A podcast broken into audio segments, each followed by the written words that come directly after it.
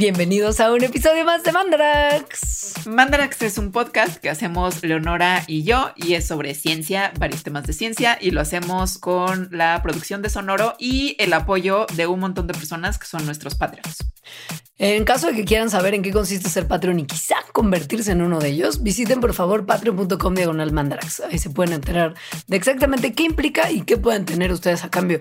Que en el caso de los programas, ustedes si son Patreons pueden verlos en vivo mientras los grabamos y además tener acceso a contenidos extras, que en el caso de este programa es quizá un contenido extra científico, pero súper interesante que creo que todo el mundo debería de ver. Que en realidad todo el programa de hoy es súper interesante. Y muy coyuntural. Muy coyuntural porque estamos en época de las Olimpiadas y hay ahí unas dos chavas a las que no se les va a dejar competir porque tienen niveles altos de testosterona. Entonces, este programa se trata de qué pasa con la testosterona y el rendimiento físico en atletas, sobre todo profesionales, porque eso es donde es el único lugar en el mundo en donde a alguien le importa cuánto testosterona tienes y qué significa eso en términos de rendimiento. Vamos a ir revisando más o menos punto por punto de ese argumento que hace que se le prohíba a ciertas mujeres competir. O sea, ¿cuál es la ciencia detrás de eso? Vamos a hablar de un poco qué es la testosterona, para qué sirve en el cuerpo de los hombres, para qué sirve en el cuerpo de las mujeres, qué significa en términos de cómo se construye el cuerpo, si da fuerza, si sí da mejor rendimiento.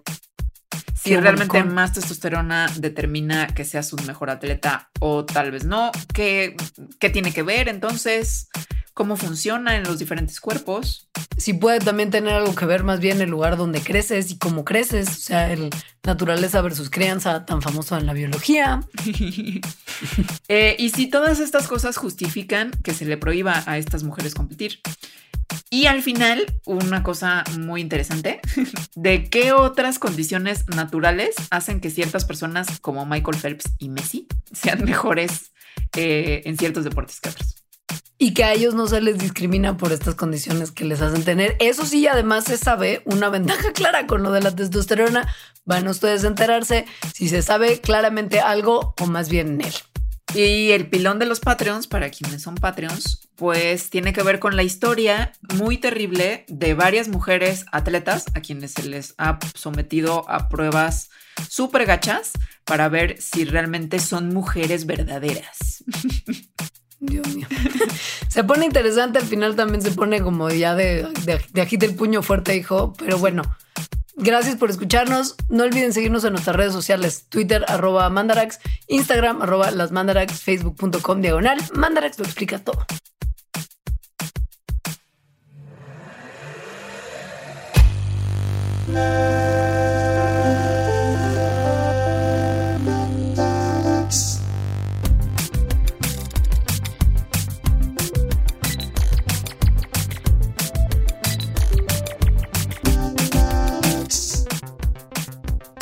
El tema de este día es controversial. Vaya que es muy controversial, tan controversial que de aquí no van a salir con una respuesta al tema del día. Sí, tal vez no, pero sí con mucha información para armarse una respuesta, para irse armando una respuesta o para ser como el primo controversial de la cena y decir, no, no estoy de acuerdo porque... Exacto, le permitirá generarse una opinión. Esperamos. Esperamos. Lo que sí es que en esas cenas en las que ustedes se van a convertir en el primo como, como molesto que quiere discutir hasta las últimas consecuencias todo, planteando, o sea, pensando en que este programa se va a estrenar más o menos en simultáneo de lo que es el arranque de los Juegos Olímpicos de Tokio 2020. Me da mucho gusto comentarles que este programa es coyuntural. Se me hace tan raro que Tokio 2020 sea en 2021, pero bueno. Pero es que el logo tenían el, o sea, el mejor logo del mundo, no, podían, tirarlo. Pero igual es raro. Es una cosa de diseño gráfico. Estoy segura que se basa solo en eso. Todas las otras justificaciones no me parecen lógicas. El logo sí me parece. Pero bueno, de lo que estamos hablando eh, que es controversial y por lo que decidimos hacer este programa, es porque hace poquito se les dijo a dos atletas, pues que iban a ser olímpicas, que se llaman Christine Boma y Beatriz Masilingi, que son de Namibia, son unas chavitas de 18 años que no podían competir.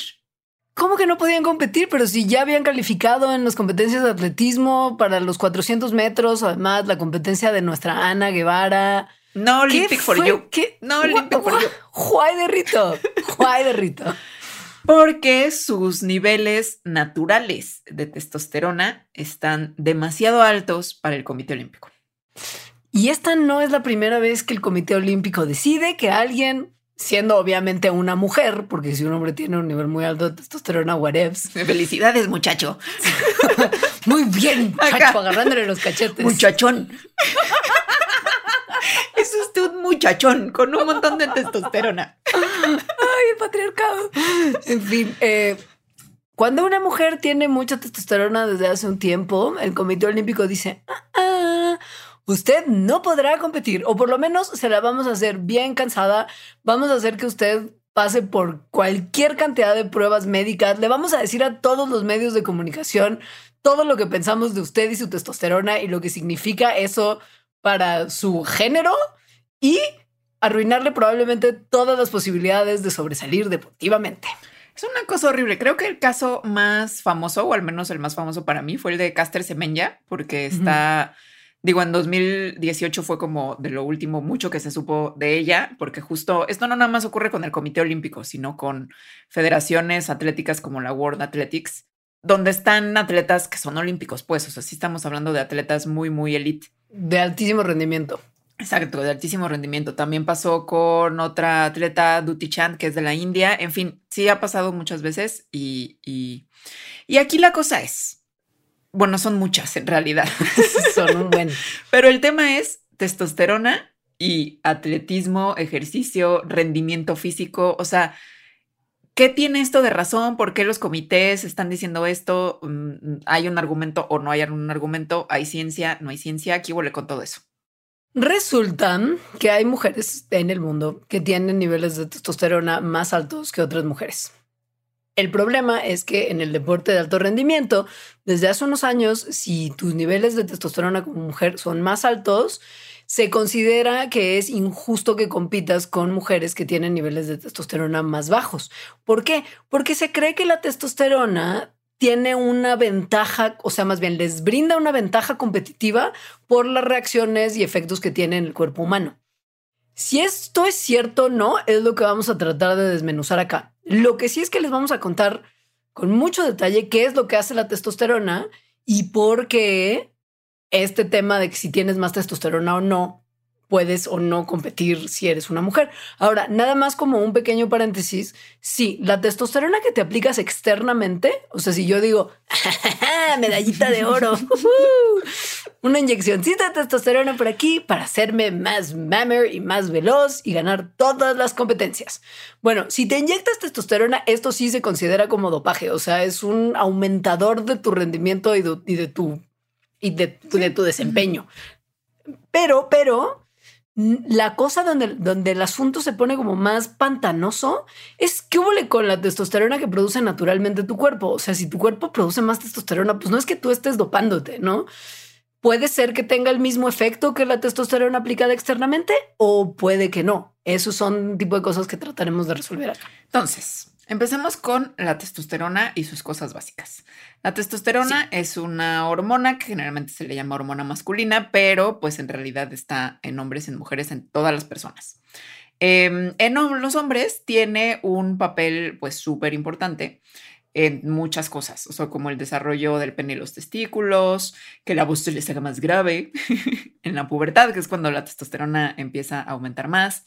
Em, que les ocurran todas esas cosas que ocurren en la pubertad, o sea, que les salgan más pelos donde les salen más pelos. Después que se queden pelones, cuando ya son más mayorcitos. En el que arma de doble filo. Desgraciada. En el tamaño de los músculos y la fuerza de los músculos, en el crecimiento de los huesos y la fuerza de los huesos, en el líbido, en la producción de esperma. ¿Qué es el proceso mediante el cual se produce la testosterona. Bueno, este está mediado por una glandulita que es muy importante para nosotros, de la que ya hemos hablado un montón, que es la glándula pituitaria que está en la base de nuestro cerebro. Esta controla la producción de la testosterona. Lo que hace es como pip, pip, testículos, tienen que producir testosterona ahora. Y hay lo que se conoce ustedes lo sabrán muy bien cuando escucharon nuestro capítulo sobre hormonas, hay un loop de feedback que regula la cantidad de testosterona que hay en la sangre y pues cuando aumentan demasiado sus niveles, el cerebro manda señales a la pituitaria de, wow, tenemos demasiada testosterona, bájale tantito, reduzcamos la producción.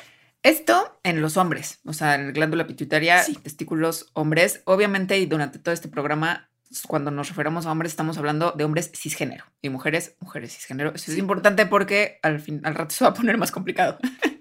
Sí, sí, sí.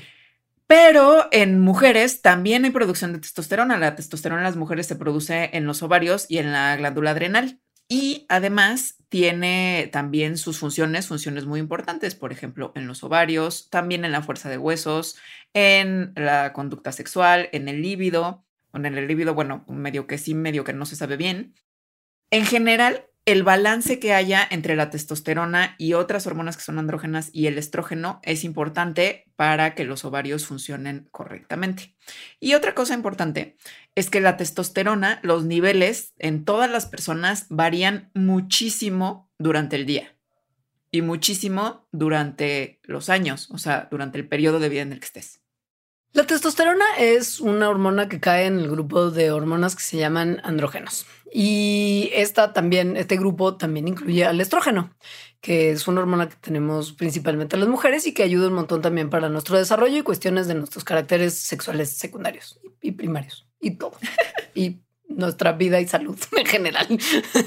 Eh, pero este grupo, este grupo de hormonas es el que tiene mayor influencia en nuestros rasgos sexuales, justo.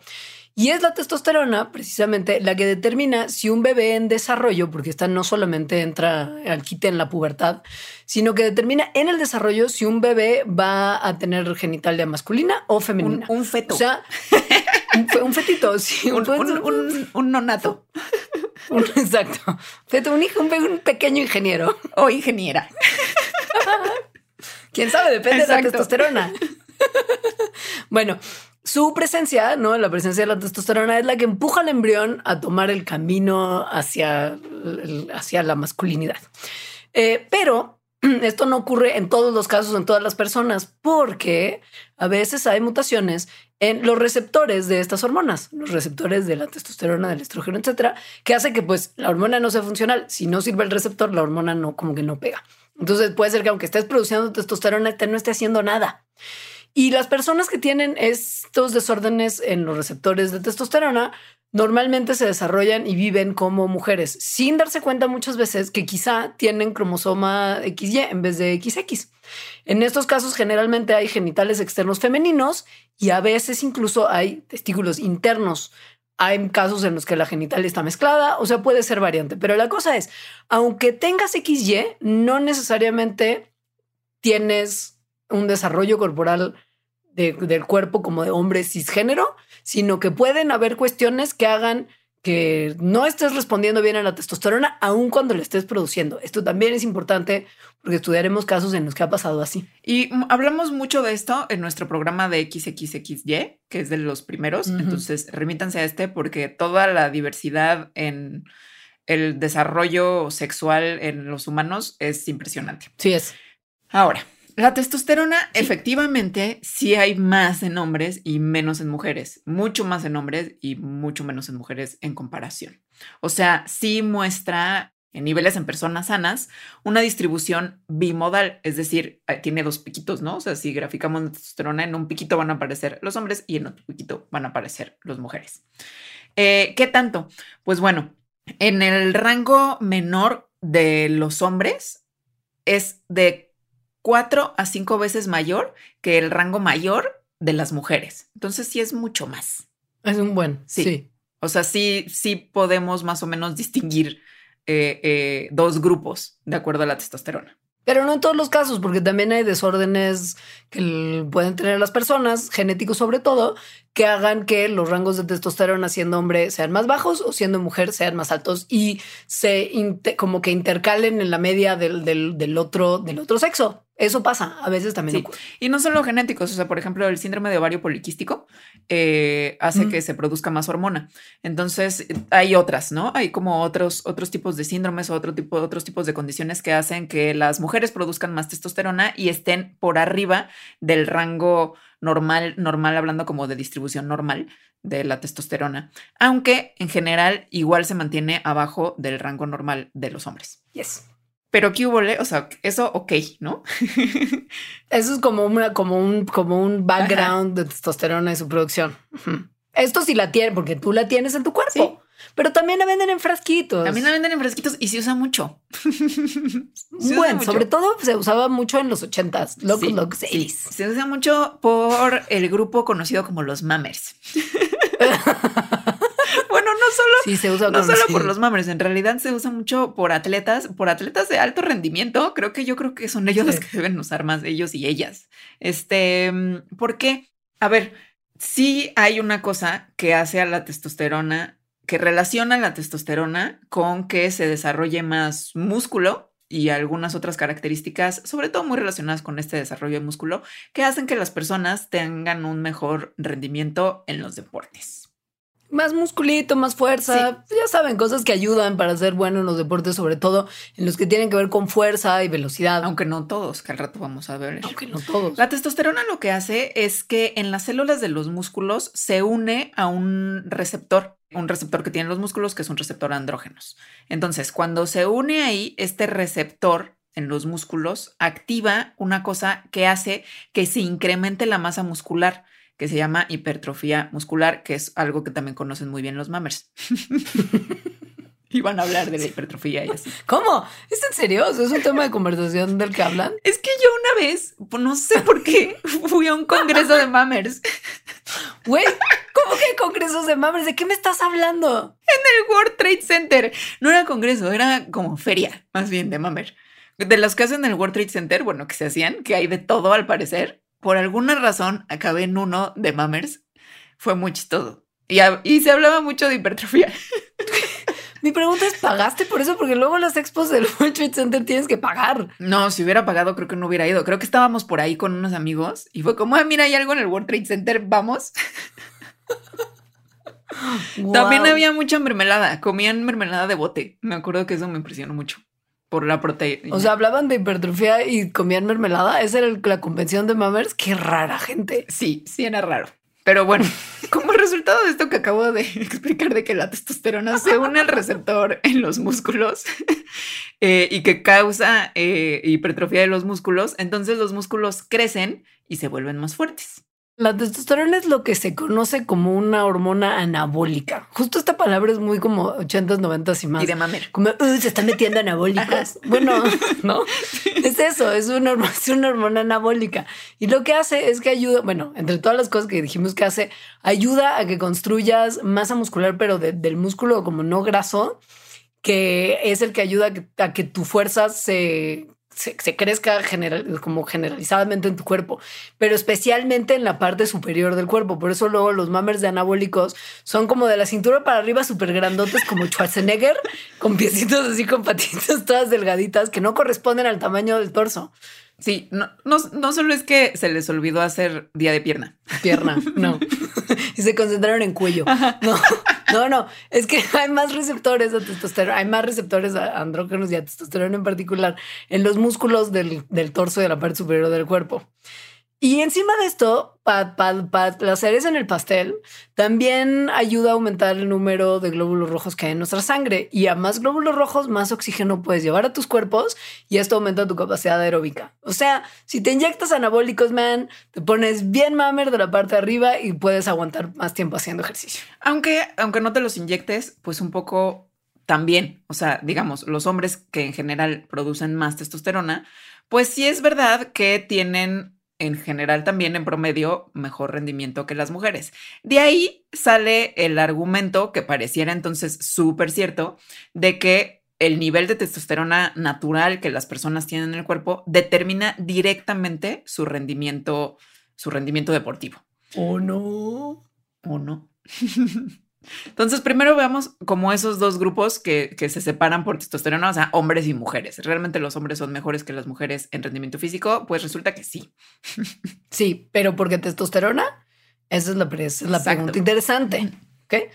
Es difícil Ustedes, ustedes creerán que no, quizá porque todo lo que le hemos contado hasta acá parecería que, no sé, como que a mí me hace muy evidente que la respuesta es sí tiene que ver con la testosterona, pero fíjense que los cuerpos humanos son bien complicados. Entonces eso de conseguir encontrar exactamente el vínculo en estudios científicos entre la testosterona y el rendimiento atlético es que no es tan fácil. Porque, a ver, entre atletas de alto rendimiento, los hombres tienen una ventaja de entre el 10 y el 12% en términos de la capacidad atlética que tienen sobre las mujeres. ¿Por qué? Porque tienen más masa corporal no grasa, o sea, más músculo esquelético y menos grasa corporal en general. Tienen corazones más grandes, tienen ritmo cardíaco más, más chido, digamos, para hacer deporte, tienen una mayor masa de hemoglobina, tienen la capacidad de jalar más oxígeno y llevarlo a los músculos, tienen una mejor utilización del glicógeno, una mayor capacidad anaeróbica, o sea, como que tienen una mejor capacidad de usar la energía de su cuerpo que nosotras en ese sentido. Y eso los hace que tengan un rendimiento atlético mejor. Eso es así. Pues, pues sí, pues sí. O sea, pues vean todo lo que les dijimos. Sí. son un buen de cosas de las que depende un buen rendimiento. Y pues todas estas cosas son afectadas por la testosterona, todos estos rasgos. Entonces se podría pensar que los hombres son mejor, tienen mejor rendimiento en los deportes que las mujeres porque tienen niveles promedio de testosterona más altos que las morras. O no. Ahí la cosa es hacer como estas relaciones directas, o sea, porque la testosterona intervenga en todas esas cosas. Lo que está diciendo, pues es nada más eso, que interviene en todas esas cosas, no que sea como la razón directamente. Hay un montón de diferencias fisiológicas, pero también sociales entre los atletas hombres y mujeres, empezando por cuánto les pagan, por ejemplo. o sea, como que si eres hombre tienes más incentivo de ser atleta, eh, no nada más por el pago, sino que desde chiquitos, ¿no? Te ponen a hacer más deporte. Justo. Ajá. Sí. Entonces, eso hace muy difícil que se pueda estudiar realmente la, o sea, como las cosas biológicas aparte de las sociales, porque no tenemos en el mundo así un lugar en donde se les trate igual a hombres y mujeres y menos que son atletas olímpicos, o sea, que, justo están como estas inequidades tan grandes. Entonces, a pesar de que haya características que están influidas por la testosterona y que sabemos que esas características les dan un mejor rendimiento a los hombres, esas mismas características también están influidas por un montón de otros factores. Entonces, pues nada más por eso no se puede nada más señalar es por la testosterona. ¿Qué se podría hacer para averiguar si sí es la testosterona? Porque pues lo que estamos diciendo es que con lo que sabemos no se puede hacer esta evaluación como tal y los resultados que se han encontrado entre, por ejemplo, testosterona y masa muscular en total y cosas no son justo de relación directa, entonces no se puede concluir que nada más depende de eso. Una opción sería, por ejemplo, aislar el efecto de la testosterona mediante un, experimento que según ya está lacra y por eso no lo hacen, que es darle a la gente hormonas extra, ¿no? YOLO, y a ver qué hace esto para su rendimiento atlético. Porque es súper buena onda que te inyecten hormonas así, sobre todo en las cantidades necesarias como para notar un cambio así. Pero sí se ha hecho. Ah, sí, no, no, a ver. Obvio, pero no está tan buena onda. No, sí está lacra, pero igual se ha hecho.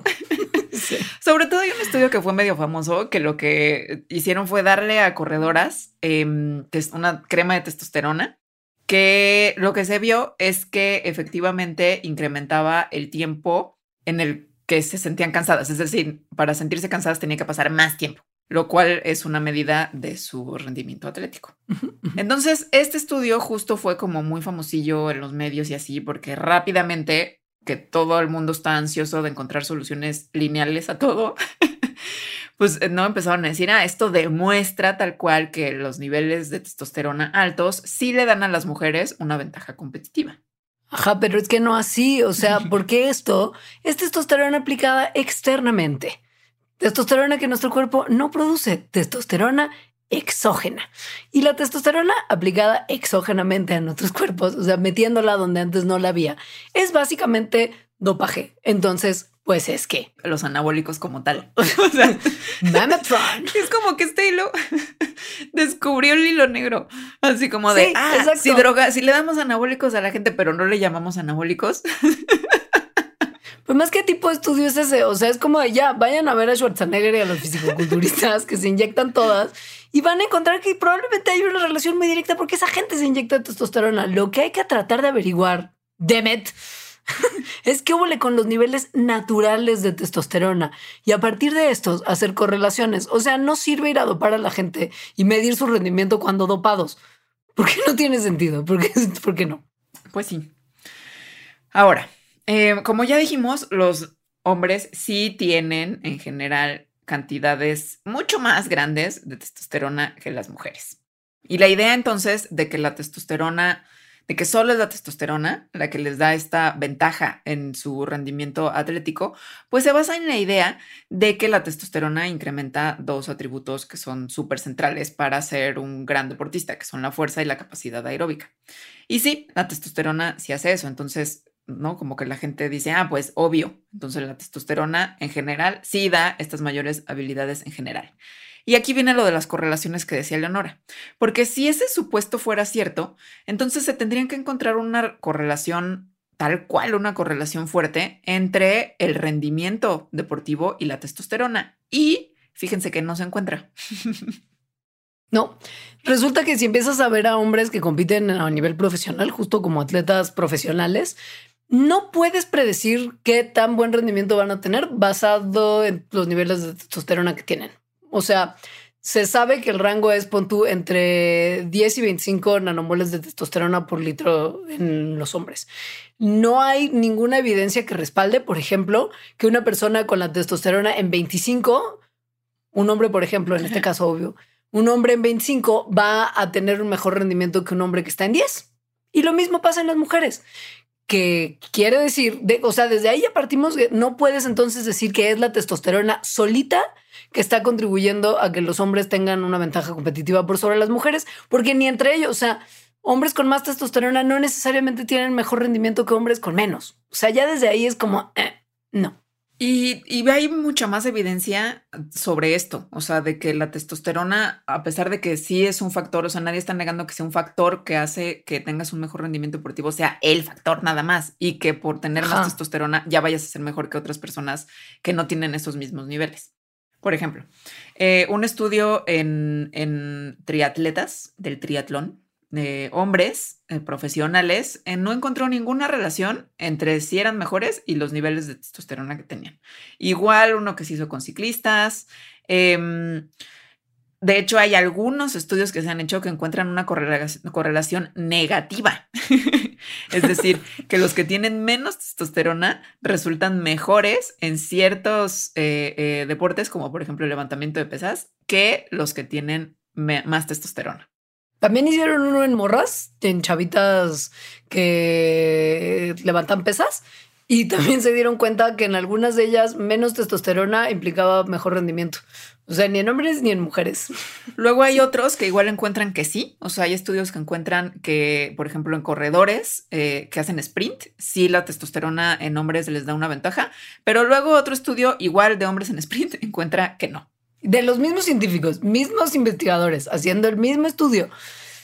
Resultados muy mezclados como para poder decir concluyentemente que la testosterona es la única responsable del mayor rendimiento atlético. No se puede. Entre atletas profesionales los niveles de testosterona cambian un buen.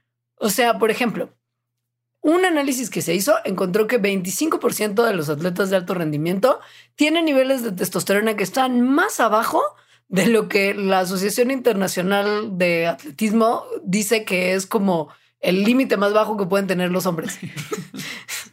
o sea, y además esto está muy tremendo, ni siquiera o sea, cuando se analizó los niveles de testosterona de muchos tipos de atletas, se dieron cuenta que los que pensarías que por el deporte que practican tienen más testosterona, pues no. O sea, algunos de los que estaban debajo del límite que marcaba la federación eran los que levantaban pesas y hacían hockey y atletismo y remo y todas esas cosas que dirías como, wow, se me hace lógico que más testosterona, más rendimiento. No, al parecer, gente como basquetbolistas y esquí alpino, sí, ellos niveles de testosterona así por los cielos. Entonces, what? No tiene, no tiene una relación directa, por lo menos no con lo que se ha estudiado hasta ahora.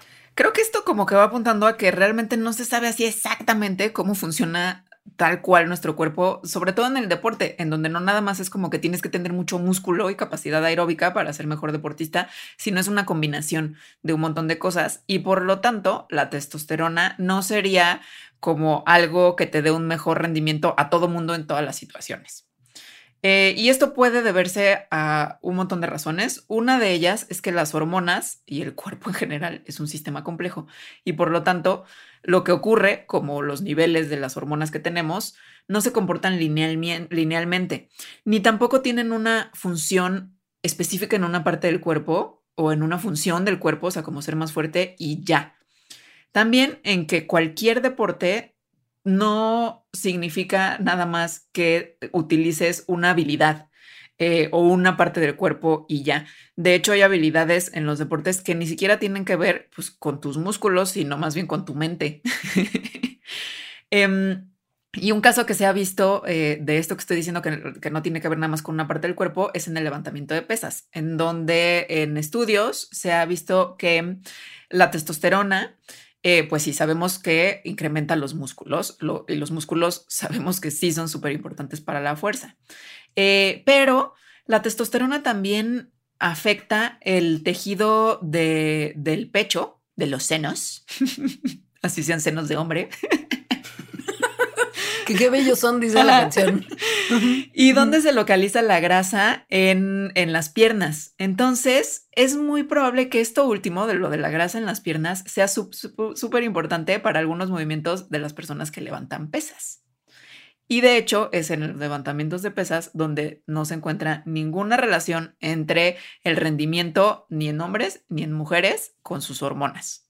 Encima, échenle, porque, porque si no les bastó, también hay que considerar que la testosterona en general hace cosas diferentes en los hombres que en las mujeres. Y esto pues evidentemente nos eh, levantaría, si fuéramos más sensatos en la manera en la que pensamos estas cosas, una banderita roja de alerta, como decir, igual no está pasando lo mismo con esta hormona en estos cuerpos que son tan distintos en tantas cosas, pero no, bueno. Pero al Comité Olímpico no le importa esto. No lo vio venir, no pasó. Es igual, todos somos iguales. ¿What? No, ok. La testosterona al parecer no funciona igual en hembras que en machos. Eh, ratones. Hay, al menos. Perdón. Ratones, al menos. ratones, al menos. Resulta que hay unos ratoncitos genéticamente modificados que se llaman los ratones con el receptor de andrógenos knockout. O sea que ese receptor de andrógenos se modifica genéticamente para que no pueda recibir la hormona que corresponde. Platicamos al principio que hay muchas personas que tienen ese desorden en la vida real y no responden a sus andrógenos. En estos ratoncitos se modificó genéticamente para que justo sus hormonas no pudieran llegar al receptor. Y estos ratoncitos knockout, cuando los comparas con machos ratoncitos normales que no son knockout, resulta que pierden más o menos el 20% de su masa muscular y de su fuerza lógico, porque la testosterona no tiene un receptor para unirse y de ella depende mucho el desarrollo de masa muscular y de fuerza. Pero qué loco, fíjate. Mm, en las ratoncitas hembras no pasa. Las ratoncitas knockout de testosterona son tan fuertes y tan musculosas como el grupo control. O sea, esto puede sugerir que la testosterona ni siquiera es necesaria en hembras para alcanzar la masa muscular tope que pueda alcanzar tu cuerpo y tu fuerza. O sea, no, no es igual. Pero a ver, no somos ratones. No somos. Em, pero los, las mismas personas que hicieron este estudio con los ratones y ratonas knockout también tienen otros datos que sugieren que pasará algo similar en seres humanos. Entonces, lo que ellos hacen es que comparan los, los niveles de testosterona, no haciendo knockout a las, a las personas, sino más bien como que hay una naturaleza knockout de cuando ya estás en la menopausia. o en la andropausia. o en la andropausia. Pues un knockout muy tremendo. Más o menos. sentidos. Entonces lo que ven es que los niveles de testosterona total en mujeres que están pre, premenopausia, en la premenopausia no están asociados con la masa muscular ni con la fuerza. Y esto contrasta con los hombres, en los que, las en los que la concentración de testosterona, la alta concentración de testosterona, sí está asociada a que tengan más masa muscular y más fuerza. Entonces, em, pues eso. Digo que eso es muy importante. Eso es súper importante, sí. O sea, lo que está diciendo es que el nivel de testosterona en las mujeres no importa, o sea, no tiene una correlación con la masa y con la fuerza. O por lo menos no, a menos de que alcance cierto umbral. Porque qué tanto es tantito, o sea, las hormonas justo no son encendido y apagado. Ahí no, y no son lineales y todo lo que ya mencionamos. Resulta que después de un cierto umbral, parece que la testosterona sí puede tener un efecto diferente en la fisiología de los músculos de las hembras, de las mujeres. Em, resulta que se hizo un estudio recién en el que se medía los efectos de la testosterona que uno se inyecta porque la consiguió en la farmacia en el rendimiento, físico de, de mujeres. Y lo que se encontró fue que después de 10 semanas, las voluntarias que recibían testosterona sí habían ganado más masa muscular y podían correr más en una caminadora antes de cansarse comparado al grupo control que no recibió la testosterona. Pero, pero lo que también encontraron es que no hubo diferencias en el poder muscular, en la fuerza muscular, en el sprinting que podían hacer, que es como un poder explosivo, ¿no? Que sales corriendo de repente, y en el consumo máximo de oxígeno durante el ejercicio. Lo cual, este último es el mejor indicador como de qué tan bien estás eh, cardiovascularmente. Entonces, lo que esto está indicando o apoyando o sugiriendo es que la testosterona en las mujeres no es un determinante directo de la fuerza muscular ni del rendimiento físico. O sea, sí tiene un efecto, sobre todo cuando la usas para doparte como tal. ¿No? Ya lo hemos visto en los 80, amigos, los 80. Pero así normal en nuestro cuerpo. Al parecer no tanto. No. Ahora. Vienen más preguntas. Sí, porque entonces, ¿qué, qué, qué onda con las competencias deportivas de atletas de alto rendimiento? Si la testosterona eh, no es, no es un factor, ajá. Entonces que metemos a hombres y a mujeres a competir juntos en los olímpicos porque pues la testosterona da igual. Bueno, no hemos dicho que da igual, de hecho hemos dicho que no da igual, lo que estamos diciendo es que no es lo único, ni lo determinante, ni lo que se pueda señalar. Pero aunque no fuera la testosterona o la testosterona solita, sí hay más otras diferencias en el rendimiento atlético entre hombres y mujeres. Diferencias muy grandes. Sí las hay. o sea, tipo como que los hombres tops de una disciplina que, o sea, de una disciplina generalmente de atletismo, son entre el 9 y el 14% más eficaces que las mujeres que participan en el mismo evento.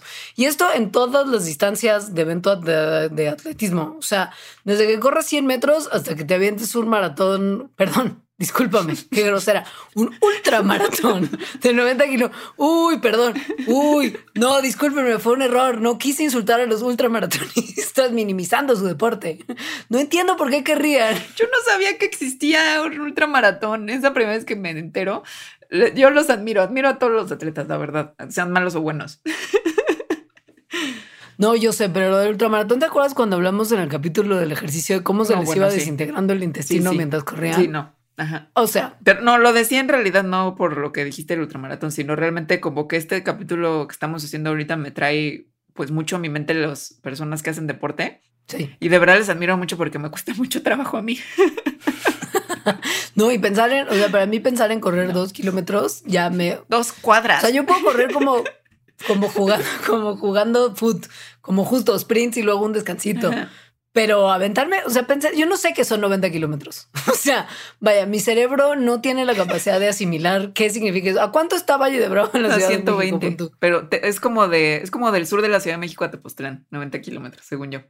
No, no voy a correr a Tepoztlán. o sea, güey, no voy a correr a Tepoztlán. ¿Cómo te explico? Eso no va a pasar. no entiendo por qué alguien lo haría. No lo comprendo. Pero bueno. en fin. De lo que estábamos hablando es de que es de que sí son mejores los hombres en general que las mujeres. Eh, o sea, también otra cosa muy impresionante es que los mejores rendimientos de mujeres en la historia del rendimiento deportivo están fuera de los 400 mejores rendimientos de los hombres. O sea que si los mezcláramos a todos, los 400 primeros lugares serían hombres y después vendrían las mujeres. Esto en promedio, en promedio. En promedio. Y muchas veces afuera de los mil mejores eh, eh, rendimientos de hombres. O sea, realmente muy, muy atrás. Pues es que sí hay mucha diferencia, porque además son tiempos que de repente son cortos, y entonces si ya estamos hablando de 9 en 14%, pues sí hay muchísima diferencia ya de entrada. Sí. Aunque, aunque sí ha habido muchas ocasiones, y las hay todo el tiempo, en las que hay como una especie de sobrelapamiento entre el mejor rendimiento, o sea, la mejor deportista femenina en una categoría y los competidores masculinos en esa misma categoría. O sea, sí hay un Sí hay. overlap de repente. No es común, pero lo existe. Y es muy importante porque lo que nos indica es que simplemente el rendimiento es insuficiente para poder distinguir entre hombres y mujeres si tuviésemos una muestra lo suficientemente grande. Aunque no es, no es poco común, como decías, en realidad sí es súper común. O sea, es, es de hecho la norma. O sea, que exista siempre este sobrelap- sobrelapamiento en los rendimientos entre hombres y mujeres. Es decir, que haya un punto en el que hay hombres y mujeres eh, que están ahí, ¿no? En ese rendimiento y que por lo tanto Como no son como parejo. dos grupos totalmente discretos, sino que están ahí mezcladitos. Hay algunas excepciones, o sea, hay algunos deportes que son excepciones, pero en general eso es la norma. De hecho, en el atletismo, al parecer, en todos los eventos, menos en los 10.000 metros, hay este sobrelapamiento. Entonces, esto es importante. Sí. A ver, si una mujer, eh, como dice el Comité Olímpico, tiene un beneficio extra porque está usando más eh, testosterona y esto le da una ventaja, pues bueno, imaginemos eso, ¿no? Eso no lo tenemos que imaginar porque justo es la base de la drogadera de anabólicos esteroides que se usó mucho en los ochentas, sobre todo, Yes. y que al parecer además se ha, bueno, parece ser que este, este dopaje, sobre todo en mujeres, es responsable de los récords mundiales de mujeres, que además en general se han quedado igual desde los ochentas. ¿Qué se le va a hacer? La gente se drogaba mucho en esa época. Sí, sí. Pero como que más bien lo que se ve es que dos categorías por separado sí son necesarias. O sea, si las, si las mujeres eh, se les tiene que, o sea, si queremos que haya una oportunidad, digamos, equitativa en la competencia entre personas, sí parece entonces, pues como lógico que, se, que haya categorías por género. Pues sí. Porque si no hubiera estas categorías por género, entonces, el, o sea, las, o sea, si hubiera medalla de oro, plata, bronce y luego 398 atrás, serían siempre para hombres. Claro, porque sí es el sobrelapamiento, pero el sobrelapamiento probablemente no es con el hombre que quedó en el primer lugar rompiendo el récord mundial de los 100 metros planos. O sea, ¿será que el mejor tiempo de una mujer en esa misma competencia alcance los de algunos hombres, pero no lo suficiente como para poder considerarse una rival competitiva de los top atletas varoniles? O sea, no, no es así. Entonces, la diferenciación sí es importante y es un poco la base, con muy mala science, pero la base de todas estas controversias que tienen que ver con qué hubo con esa morra. Como que tiene unos rasgos que como que me hacen pensar que está produciendo mucha testosterona y entonces hay que descalificarla, que es un poco lo que nos trajo a hacer este Mandarax en un principio. Que de entrada, ay no, es que está todo mal. O sea, porque, Oh, sí, porque sí. además no es como, mírala ella, se ve tan masculina. Hay que hacerle un test. o sea, de entrada es está así. mal, exacto, pero sí es No, pero, así. pero es que además es así. Sí, es O sea, así. ¿y sabes qué es lo peor? Que alguien tiene que ser un chismo. O sea, pon tú que yo soy, voy a decir un país no problemático, súper que no tiene ningún tipo de conflictos nunca. Pon tú que yo soy el Comité Olímpico Ruso. Y entonces tú eres Caster Semenya y veo que en atletismo eres súper buena. Entonces yo, Comité Olímpico Ruso, voy y digo, señor Comité Olímpico, no, no voy a hacer eso. Comité Olímpico Internacional, siento que la competidora sudafricana tiene una ventaja fisiológica respecto a nuestras atletas. Entonces, si alguien mete una queja, el Comité Olímpico y la Federación de Atletismo están obligados a hacerle una prueba a la competidora en cuestión. O sea, digamos que no es a fuerza entregar una prueba de, mira, este es mi panel genético y mi perfil hormonal, sí puedo competir, pero si alguien mete una queja y dice que eres sospechosa de tener niveles más altos de testosterona o de no ser una mujer con los estándares biológicos para competir en una competencia de alto rendimiento, entonces el Está comité horrible. te tiene que examinar. Ajá. Oyes. Y lo que sucede mucho, bueno, mucho en estos casos, pues, es que em, hay mujeres que tienen una diferencia en su desarrollo sexual que se llama, bueno, más bien sus siglas es DSD, ¿no? Diferencia en desarrollo sexual por sus siglas en inglés, que son un grupo de condiciones poco comunes que en la que están involucrados los genes, las hormonas, los órganos reproductivos, eh, y lo que significa es que estas diferencias en el desarrollo sexual es que, que el desarrollo sexual de una persona que tiene esa diferencia justo es diferente que el de la mayoría de las otras personas. Em, hay muchas diferencias en el desarrollo sexual, igual en el Mandarax ese que ya mencioné, lo pueden escuchar. Pero en el caso de los atletas, sobre todo de los atletas, bueno, de las atletas más bien de alto rendimiento olímpicas de elite, pues esto es una cosa medio horrible. Sí, y lo, y lo, y lo, lo vamos a analizar con un poquito más detalle, pero creo que para antes de eso es bueno establecer un poquito, para tener como un punto de partida, la base del desarrollo sexual en humanos. ¿O no? ¿O crees que mejor no porque ya está en el otro Mandarax? Pues muy Está rápidamente. rápido. O sea, como. XXXY. ¿no? Ok. Ajá. Los primeros pasos del desarrollo sensual, se- Sensual, sensual. sensual, sensual, sensual son eh, cuando el embrión está como el embrión está como medio en cinco semanas de edad. Y ese es el momento en el que mm, la presencia de genes en los cromosomas X y Y empieza a dirigir el desarrollo de las gónadas, que en ese momento siguen estando no diferenciadas. O sea, todavía no van hacia gónadas femeninas o hacia gónadas masculinas. Cuando hay dos XX y no hay XY, las gónadas se desarrollan a ovarios y el resultado es desarrollo de cuerpo femenino. Si hay cromosoma Y, las gónadas se desarrollan en testículos que producen testosterona y otras hormonas masculinas que eventualmente resultan en el desarrollo de órganos reproductivos masculinos y en la pubertad todas esas cosas que ya mencionó Alejandra, cambio de voz, más músculo, vello facial, etc. Ese es, ese es básicamente el concepto. Pero justo hay estas diferencias en el desarrollo sexual, que pueden ser muchas, y muchas están relacionadas con la sensibilidad a andrógenos. Eh, de hecho, una se llama así, síndrome de insensibilidad a andrógenos, que es una condición que justo afecta el desarrollo sexual antes del nacimiento, o sea, cuando feto ingeniero, y durante la pubertad. Entonces, las personas que tienen esta condición son XY, este, pero como sus cuerpos son insensibles a la testosterona, bueno, y a los andrógenos en general en diferentes niveles, es decir, eh, hay, hay como diferentes niveles de esta condición.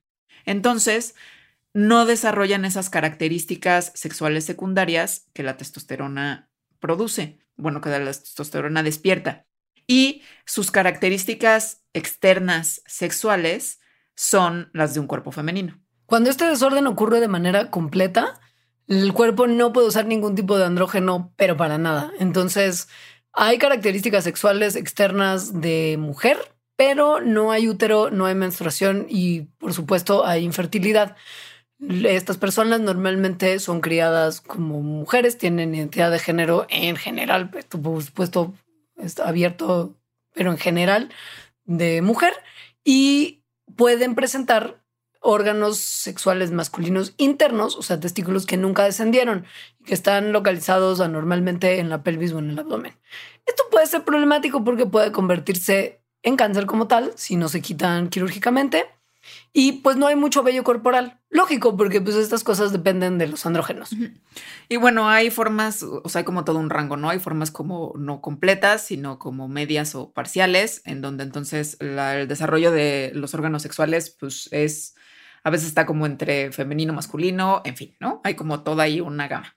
La cosa importante de esto es que quiere decir que hay mujeres que son XY, que tienen testículos la mayoría de las veces internos, este como en el abdomen, y que por lo tanto están produciendo testosterona a niveles pues más altos que la mayoría de las mujeres. Que se pueden detectar si te hacen una prueba de hormonas. Sí, exacto. Perfectamente, porque la estás produciendo. La testosterona está ahí, Sí. aunque no tengas al receptor. pero no tienen el receptor, que esa es la cosa. Entonces, si no tienes al receptor, la hormona no puede hacer su trabajo. Tal cual. Di- digo, por eso, por eso tienen las características físicas que tienen.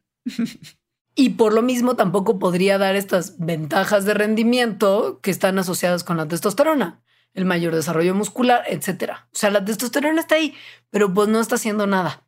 Entonces, ahora la pregunta es, ¿esto por lo tanto justifica que estas personas que en teoría, bueno, y, según yo por ley, que, que tengan este tipo de desorden pues es parte de su privacidad y su intimidad, pero en el caso de Caster Semenya, por ejemplo, se supo, todo el mundo lo supo, en el caso de muchas otras atletas también, porque como que se corre el chisme, porque mucha competencia y lo filtran a los medios y en fin.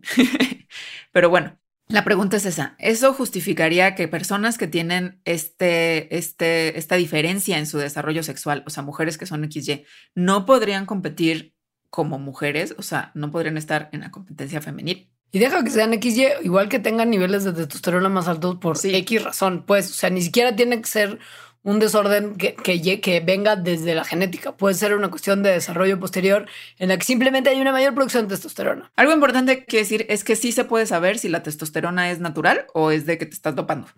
Entonces, sí, sí se puede. sí, ajá, sí se puede y es muy fácil. Sí, no, no, no hay, no hay riesgo de confusión. Sí. Entonces, esta pregunta de en qué clasificación deberían estar, pues no se puede, no puede estar basada en nada más el rendimiento, porque como ya vimos, hay un sobrelapamiento entre el rendimiento de hombres y mujeres. O sea, a pesar de que en promedio los hombres sean mejor que las mujeres en rendimiento deportivo, en todos los deportes, como ya vimos, bueno, casi todos, hay un sobrelapamiento. Entonces, pues no es que puedas nada más poner a una persona en uno o otro en otro.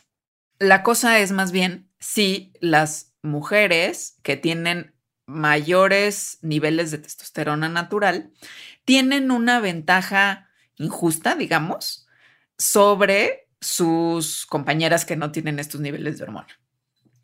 Em, ajá, eso. Sí. Sí. Esa es la pregunta. O sea, ¿sí les da una ventaja o no? El problema de todo este debate es que no hay mucha de la evidencia científica como tal para saber si existe realmente una ventaja en rendimiento por la mayor producción de testosterona y qué tan grande es esta ventaja. O sea, es una cosa muy interesante porque hay un montón de gente que tiene síndrome de insensibilidad a los andrógenos en el deporte olímpico. O sea, sí hay en realidad en el mundo de los atletas. O sea, por ejemplo, en, en, en condiciones no atléticas, si tú muestras a la población algo así como uno en cinco mil tendrán este como desorden de diferenciación sexual. En atletas olímpicos es una en 421 personas. O sea, esto es muy común.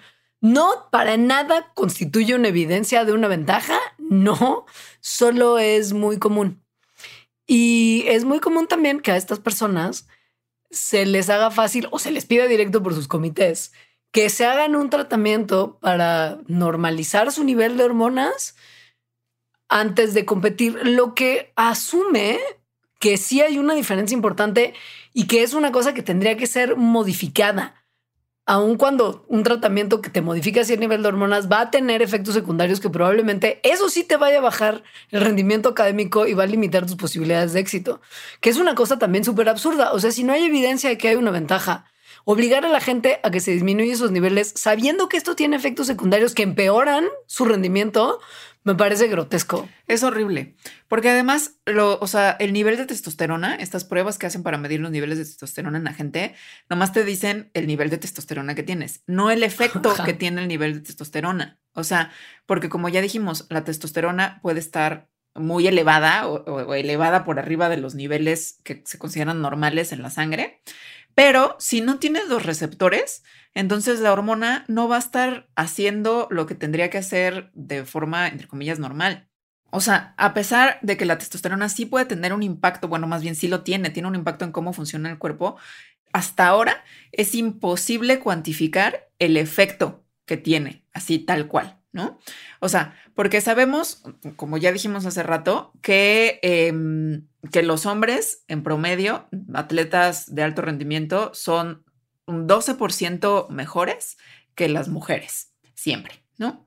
Pero Caster Semenya está muy famosa que justo tiene una de estas diferencias en desarrollo sexual y que tiene los niveles más altos, solo es 2% más rápida que sus compañeras corredoras. Es decir, no es el 12%, ¿no? Y no se sabe, no se sabe qué tanto ese 2% es por la testosterona o por otros factores como los que mencionabas. Cuestiones sociales, su entrenamiento como atleta, su psicología y mentalidad de tiburón. Y luego, o sea, como que la lógica también de, bueno, entonces hay que obligarla, que de hecho sí la obligaron a, a bajar los niveles de testosterona mediante medicinas. Eh, y bajara, ¿no? Entonces su rendimiento, eso no sería una prueba de que la testosterona es lo que le estaba dando el alto rendimiento, porque la reducción mm, este, eh, médica de testosterona tiene otros efectos secundarios. Eh, que unos que son físicos, pero otros incluso que pueden ser emocionales o mentales, que le bajan el rendimiento a alguien. O sea, está, está, está pinche. Está, sí, sí está mucho. Porque también como que no se toma en cuenta que los niveles de testosterona a los que está mm, acostumbrado un cuerpo, porque esos son los niveles en los que ha funcionado y funciona. Toda la vida. No se puede nada más bajar así de repente. No, y además aunque los, o sea, bueno, los puedes bajar, pero bajarlos no constituye como una cancha pareja hormonal porque ya se bajó el nivel de testosterona, o sea, para nada, porque sus receptores no funcionan de la misma forma, o sea, esto al final ni está sirviendo para nada y probablemente los efectos secundarios son cosas que disminuyeron mucho el rendimiento de Semenya como atleta. Ahora, si usted está como con el pendiente de que fue de ella, sí logró participar en Río, pero a Tokio ya no calificó. Lo cual también dice que no nada más es la testosterona, ¿no? O sea, si no siempre tendría que estar ganando. Pues sí. Ahora, en general, las mujeres a las que se les ha suspendido de competiciones, de competencias olímpicas o competencias así muy acá por exceso de testosterona, sí han mostrado ser pues como entre el 1 y el 2% mejores que las demás atletas. Que eso es lo que incluso algunas atletas muy enojadas han dicho como, no, que la saquen, no deberían estar compitiendo con nosotras y cosas así. Ahora, ese 1-2% de ventaja eh, que en teoría sería por más testosterona es un 1-2% injusto. Ahí hay que ver qué tanto mejores son las mejores atletas en general que sus compañeras. Y pues en general son eso, tengan o no tengan más nivel de testosterona. Pensemos en atletas mujeres que han sido sumamente exitosas en sus disciplinas. Piensen en la extraordinaria Greatest of All Time, Simone Biles, la gimnasta estadounidense que está rompiendo todos los récords, la nadadora Katie Ledecky. Ellas han sido considerablemente más dominantes de lo que fue Semenya en su momento y nadie está cuestionando su género. O sea, la realidad es que Caster Semenya no era más excepcional que estas otras atletas simplemente por la disciplina en particular en la que participa, por su aspecto físico y por convenciones que hay en el mundo del deporte que no están basadas en ciencia sólida, se le hizo una cosa muy fea como se le ha hecho a muchas otras personas. A muchas otras personas que, según yo, sin ser súper experta en cuántas mujeres se les ha hecho esto, pero al menos las más famosas siempre han sido mujeres racializadas. Ahí lo voy a dejar. Por cierto, creo que deberíamos hacer una pequeña pausa aquí. Me parece bien. Como para que esto asiente, porque llevamos hablando 56 minutos. Oh my God. ok. Entonces, una pequeña pausa. Gracias. Patreon.com Diagonal Mandarax. Suscríbete desde un dólar al mes para acceder a contenido exclusivo, agradecimientos en los programas y beneficios extra muy misteriosos que pronto les compartiremos. Patreon.com diagonal mandarax. Pues bueno, choreamos muchísimo y se fue muy rápidamente. sí. Y había más cosas que queríamos decir, pero en realidad lo importante de la ciencia ya se los dijimos. Y al final, como en realidad no es que el Comité Olímpico Internacional y la Federación Internacional de Atletismo vayan a estar escuchando este mandarax diciendo, Dios mío, estas jovencillas tienen razón, estamos haciéndolo todo mal discriminando a lo güey. y como, y como también entre la comunidad científica y gente que es experta en género y deporte y etcétera, no se terminan de poner de acuerdo en qué se debería hacer, aún entendiendo lo que les hemos platicado hoy, porque hay gente muy pro que sí leyó, que, que sí leyó, que sí se preparó para tomar sus decisiones. Pues básicamente este es un mandarax de ustedes eligen su propia conclusión porque no hay una conclusión. O sea, nosotras claramente creemos que es una cosa que no se debería hacer y que con lo que se sabe sobre la testosterona no hay necesidad de evitarle a las mujeres que tienen un nivel más alto de testosterona la participación en juegos porque esto no significa inmediatamente que haya una ventaja. Por lo menos creo que eso es lo que tú y yo concluimos. Y muchos otros expertos, o sea, sí, muchos otros expertos. Pero hay gente que no. Hay gente que no, que también pues, es experta en el deporte. Y nada más para terminar, ah, de abonar a nuestro argumento de que, de que es injusto, porque sí pensamos nosotras dos que lo es, es que existen otras condiciones muchísimas que le dan una ventaja natural a algunas personas que las hace mejores deportistas o que les da el potencial de ser mejores deportistas. Y así es la vida. O sea, Así es la, así es la biología, Chin. Te Así. tocó buena o mala suerte en la, ruleta, en la ruleta biológica. Bueno, cámara. Pues sí, así Pues sí, o sea, y la verdad, los atletas así de alto rendimiento, los atletas olímpicos, por ejemplo, pues son personas con características excepcionales todos, por eso son atletas olímpicos. O sea, sí. no voy a... Sí lo son. Ajá. O sea, hay ventajas competitivas. Piernas más largas o brazos más largos, articulaciones más flexibles, manotas, piezotas, más fibras musculares de rápida respuesta. Todo esto genera diferencias en el campo de competencia y no tiene nada que ver con testosterona. Es como, bueno, así, así pasó. De hecho, se han identificado científicamente, pues, o sea, en la investigación, 200 anormalidades, entre comillas, anormalidades en el sentido de que es algo que no tenga toda la gente, eh, 200 que dan una ventaja competitiva específica a ciertas personas y que justo estas, entre comillas, anormalidades, pues están más presentes en los atletas olímpicos. Miren, les vamos a mencionar algunas y les vamos a poner en algunos casos nombre y apellido, ¿ok? Una muy común de la que se ha hablado mucho a lo largo de la historia es la oxigenación. Hay deportistas que vienen de lugares en donde se entrena y se vive a alturas muy tremendas y esto naturalmente aumenta su capacidad de llevar oxígeno a las células, que en conjunto con largas y delgadas piernas que ayudan a correr de manera más eficiente, generan mucha ventaja competitiva en atletas en particular de Kenia y Etiopía, que se ven muy seguido en los medalleros. Ahí están, Sí. sí, top 10. Se la pasan ganando los maratones. Pues sí. Sí. De hecho, eso lo hablamos en otro Mandarax, que supongo que fue el de las Olimpiadas pasadas. O sea, ¿por qué hay tantas medallas en esos países? No puedo creer que ya llevamos dos mandarax olímpicos Sí. porque llevamos muchísimo es. tiempo haciendo mandarax. Qué padre. Otra ventaja competitiva es el tamaño como tal. Tal cual. Sí. O sea, vean a los basquetbolistas. En general, son altísimos. O sea, más de dos metros. Sí, son Es altísimos. muy alto. Esa gente es muy alta. Sí, o sea, sí hay algunos más chaparrines, pero en general son altísimos. Hay otros deportes donde cuerpos más chiquitos dan ventaja. Por ejemplo, la gimnasia. O sea, son cuerpos muy menuditos. El ciclismo son personas mucho más pequeñitas que los basquetbolistas. Es así. Sí, un basquetbolista corriendo maratón no, no vendría al caso, porque también para correr maratón queda mejor un cuerpo más pequeñín. Sí. Hay quien dice que Messi juega también porque es chaparrito y tiene como un centro de gravedad muy bajo. Y a pesar de eso, el de Messi es un caso particular porque a Messi le inyectaron hormona del crecimiento durante meses para que no fuera tan chaparro. O sea, se que mide unos 70 Messi ahorita y se cree que sin esas inyecciones que le dieron cuando era chiquito, sería de 10 a 15 centímetros más chaparro. Y eso lo hicieron porque vieron el potencial de que fuera súper buen eh, futbolista, pero tenía que ser más alto. Y nadie le impide competir. A él, a él le pusieron algo para que fuera de ese tamaño y nadie le impide competir. Le alteraron su cuerpecillo. Sí.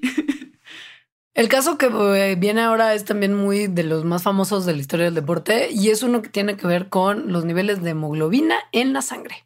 Resulta que hay un esquiador de este, este esquí que es rarísimo y que no entiendo la verdad qué diversión le encuentran, que es el que no es hacia abajo en una montaña, sino en plano y que van así, shh, shh, uno como adelante, atrás, adelante, atrás, se paran, disparan a un blanco, adelante, atrás, adelante, atrás durante kilómetros y horas. Eso, cross country skiing. No se comprende, como tampoco se comprende el curling. O sea, los olímpicos están llenos de unas cosas muy chistosas. Pero bueno, en los 60, justo un esquiador de este tipo de esquí rarísimo finlandés llamado Eero Mantiranta, Mantiranta, sí, ganó un buen de medallas, incluyendo tres de oro. Y cuando se analizó su cuerpecillo, se encontró que había en él una mutación genética que aumentaba su hemoglobina, o sea, el nivel de hemoglobina en sangre, hasta el 50% del nivel de hemoglobina de un hombre promedio. La hemoglobina, pues es la que lleva el oxígeno al las diferentes partes del cuerpo, incluidos los músculos. Entonces, mientras más hemoglobina tengas, pues tu rendimiento, sobre todo cuánto tiempo duras, que es muy importante para el cross country ski, pues es mejor. Esa es la razón por lo cual algunos atletas en donde ese aguantar es muy importante, como los que los ciclistas de así de horas, como Lance Armstrong, se inyectan una hormona que hace que el cuerpo produzca más eh, eh, células de glóbulos rojos, que son los que traen hemoglobina. Entonces, este señor Mantiranta, pues tenía 50% más glóbulos rojos, pero normal, o sea, no porque se inyectara como Lance Armstrong, sino su, tiene una mutación que lo hacía así.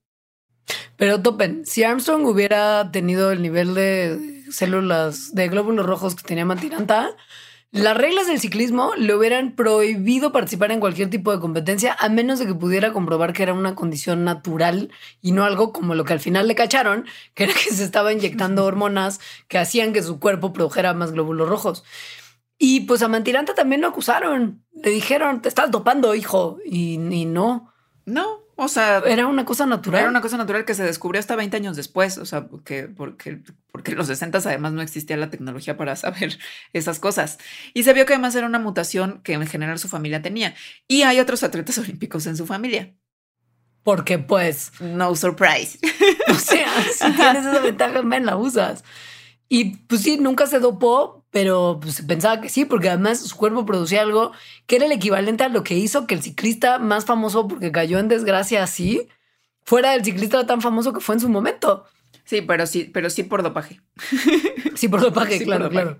Pero, pero es, o sea, Mantiranta Nadie le quitó sus medallas, nadie le impidió a sus sobrinos, que también son atletas olímpicos, tampoco, y se sabe que tienen esa mutación. No es una mutación que se vaya probando en todos los atletas y que digan como, ah, ese no se cansa, ¿será que es un mutante? Eso no pasa. No, porque no vivimos en un cómic, eso no es X-Men y los mutantes somos todos gente normal, que a veces unas mutaciones sí dan más ventajas, pero no son una razón para discriminar, como tampoco lo debería ser la testosterona. Anyways. Ahora el caso de Michael Phelps, que Michael Phelps es la persona con más medallas olímpicas por mucho en la historia. O sea, tiene 28, lo busqué hace rato, de la cual 23 son de oro. Jesus. Sí, está cañón. y tiene varios rasgos que lo hacen muy bueno en la natación. o sea, en primer lugar, produce la mitad de ácido láctico que una persona promedio. Eso hace que pueda durar mucho más sin que se cansen sus músculos. Em, esto es algo que le da ventaja obviamente sobre sus compañeros, que a pesar de que sus compañeros seguramente producen menos que lo que yo produzco, o sea, Ajá, me suena que estás haciendo una excusa biológica para no hacer ejercicio. Es que produzco mucho ácido láctico y me fatigo. sí es cierto, eso es algo que puedes ir cambiando, ¿no? Con el ejercicio. Yo creo que Pero o sea, hacen el mismo ejercicio los, los otros nadadores que Michael Phelps y de todas formas él produce mucho menos. O sea, sí tiene ahí una ventaja, digamos, biológica. Y miren, si bien también hay una controversia relacionada con si el ácido láctico per se solito disminuye el rendimiento atlético, sí se sabe que niveles elevados de ácido láctico vienen con un combo de otro montón de productos metabólicos que sí pueden interferir con cosas como la contracción muscular y que son lo que produce la fatiga que ya no te permite seguir, como iones de hidrógeno, fosfatos inorgánicos, etcétera. O sea, viene junto con pegado. Cuando haces mucho ejercicio y te cansas, tu cuerpo produce cosas como subproducto de tus reacciones metabólicas y eso eventualmente causa fatiga. Así es. Y sí. Entonces, bueno, pues esa es una de las razones, pero también el cuerpo de Michael Phelps es bastante raro en realidad. Se le ve. O sea, sí, se le ve. Se le ve. Tiene un cuerpo súper raro. Tiene unas proporciones muy extrañas. Realmente sí. O sea, extrañas en el sentido fuera de lo común. que al parecer son como las proporciones perfectas si quieres ser un nadador. o sea, Michael Phelps mide 1,95. Em, pero su, o sea, sus brazos de punta a punta, o sea, si los extiende, miden un poquito más de dos metros, miden dos metros y cuatro centímetros, lo cual, o sea, es más largo hacia los lados que de arriba, que de arriba abajo. Qué loco eso, güey. Sí. que eso es una cosa que se le nota. Em, sí. Eso no es común. O sea, es excepcionalmente ancho, digamos, en su brazada que un hombre de, de su tamaño. Que ya su tamaño mismo le da una cierta ventaja para nadar, porque como es largo, es un tío largo, como que puede deslizarse mucho en el agua y esto le brinda un poco más de momentum para ir hacia adelante. O sea, que sea así de alto y no más alto, pero no menos alto, le viene bien. Pero con los brazos así, imagínense que sus brazos son remos. Es como si él, como si fuera, como si fuera como una lancha y estuviera remando porque es porque la longitud y, el, poder que puede tener en sus brazadas son, muy tremendos. O sea, eso por eso es tan bueno nadando mariposa, porque esa es justo una brazada que te viene muy bien tener un, este rango de brazos tan, tan, amplio. Pero además, en eso de su tamaño corporal, su proporción es también eh, poco común o extraña. O sea, la parte, digamos, de la cintura para arriba de su cuerpo, o sea, su torso es el, tiene el tamaño que tendría un hombre que midiera 2 metros y 7 centímetros, o sea, 12 centímetros más de lo que mide él. Y sus piernas, o sea, la parte de abajo de su cuerpo, tienen el tamaño de lo que mediría un hombre, las piernas de un hombre que midiera un 82. Entonces es como que agarraron la parte de arriba de alguien muy alto y la parte de arriba de abajo de alguien no tan alto. Entonces eso hace que con la parte de arriba como que se pueda empujar más y eso da fuerza y que, y que entonces avance más rápido y que las piernas que son más cortitas no lo arrastren hacia atrás, o sea, que, que, que arrastrar sus piernas o llevar sus piernas con la fuerza de su torso sea mucho más fácil para él. Y como que puede patalear con más fuerza y dar cuando das como esa vuelta de campana cuando llegas a la orilla de la alberca, también que sus piernas no sean tan largas le permiten dar esa vuelta más rápido. O sea, es como si la máquina perfecta de destrucción acuática. y la cosa. Es privilegiado. Exacto. O sea, es que pues es muy buen nadador. Todo el mundo quiere que cada vez bata más récords, etcétera, etcétera. Y entonces hay mucho dinero involucrado ahí. Y por ejemplo, su traje de baño, ese que fue muy famoso en unas Olimpiadas, porque estaba hecho con una super tecnología, se tardaban 20 minutos en ponérselo. y al parecer, ese traje de baño hacía que hubiera menos em, arrastre entre el agua y su cuerpo de que si estuviera encuerado. Entonces, eso también le da ventaja, porque más en los deportes olímpicos, pues las ventajas así de fracciones de segundos son las que te hacen ganar. Entonces, que tengas un traje de baño que otros no tienen y te da una ventaja de fracción de segundos, no importa. O sea, lo que estamos diciendo aquí no es que Michael Phelps sea un tramposo, sino que todas estas cosas parecen no importar en las Olimpiadas, pero lo de la testosterona sí. O sea, la pregunta final sería, ¿son estas cosas diferentes a producir más testosterona? Bueno, según un artículo que salió en el Journal of the American Medical Association, no hay diferencia fundamental entre un desorden congénito que produce niveles altos de testosterona y una mutación genética que produce niveles de hemoglobina elevados. No lo hay. Pero los niveles elevados de hemoglobina no hacen que los atletas estén descalificados. No, no, no lo son.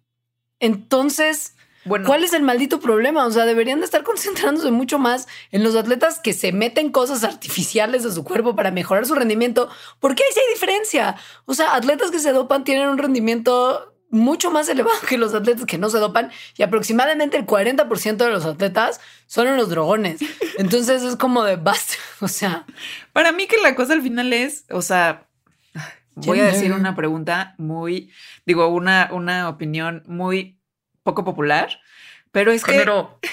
No, no, bueno, sí tiene que ver con el patriarcado, pero es que los deportes son muy competitivos, son muy patriarcales en sí. O sea, por eso, por eso hay el 40% de los atletas están drogándose y están bajo estrés y así, y por eso Neymar llora por no haber ganado, o sea, por haber ganado el segundo lugar, que es como de, güey, eres Neymar. O sea, nada más después de este partido vales millones de dólares más y estás llorando. Es una cosa de mucha competencia muy, muy, muy feroz. Sí es. Y nada, eso es lo último que tenemos que decir al respecto. Así es. Esa es nuestra, es nuestra pequeña editorialización final. Que tengan ustedes un excelente par de semanas hasta que nos volvamos a encontrar en un Mandalax más. Gracias por escucharnos. Ojalá que estén viendo los Juegos Olímpicos, porque fuera de esto que es horroroso, son un evento que es muy, que es muy bonito. Es impresionante. Sí. Muchas gracias. Gracias. Adiós. Nos queremos. Adiós.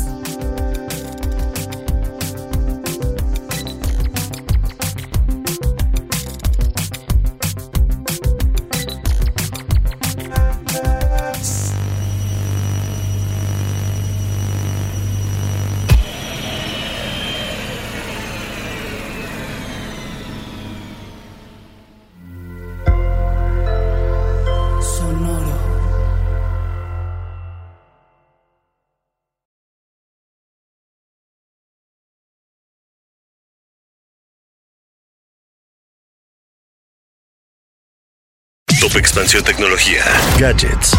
Lanzamientos, reportajes y el negocio de las tecnológicas. En 10 años, el metaverso aportará 5% al PIB de Latinoamérica. Internet ha representado muchos cambios para el mundo y la religión no se ha escapado de ello. Los mexicanos cada vez tenemos casas más tecnológicas. Todo en menos de 5 minutos. Top Expansión Tecnología. Xbox tiene una nueva multa. Adam Mosseri, director de Instagram. Top Expansión Tecnología. De lunes a viernes, a partir de las 6 de la mañana. Hey guys, it is Ryan. I'm not sure if you know this about me, but I'm a bit of a fun fanatic when I can. I like to work, but I like fun too. It's a thing. And now the truth is out there. I can tell you about my favorite place to have fun Chumba Casino. They have hundreds of social casino style games to choose from, with new games released each week. You can play for free anytime, anywhere and each day brings a new chance to collect daily bonuses. So join me in the fun. Sign up now at ChumbaCasino.com. No purchase necessary. VGW. Void were prohibited by law. See terms and conditions. 18 plus. At Grand Canyon University, we believe in equal opportunity, and the American dream starts with purpose. Whether your pursuit involves a bachelor's, master's, or doctoral degree, GCU's learning environments are designed for supportive networking and collaboration. With over 330 academic programs, GCU provides a path to help you fulfill your dreams.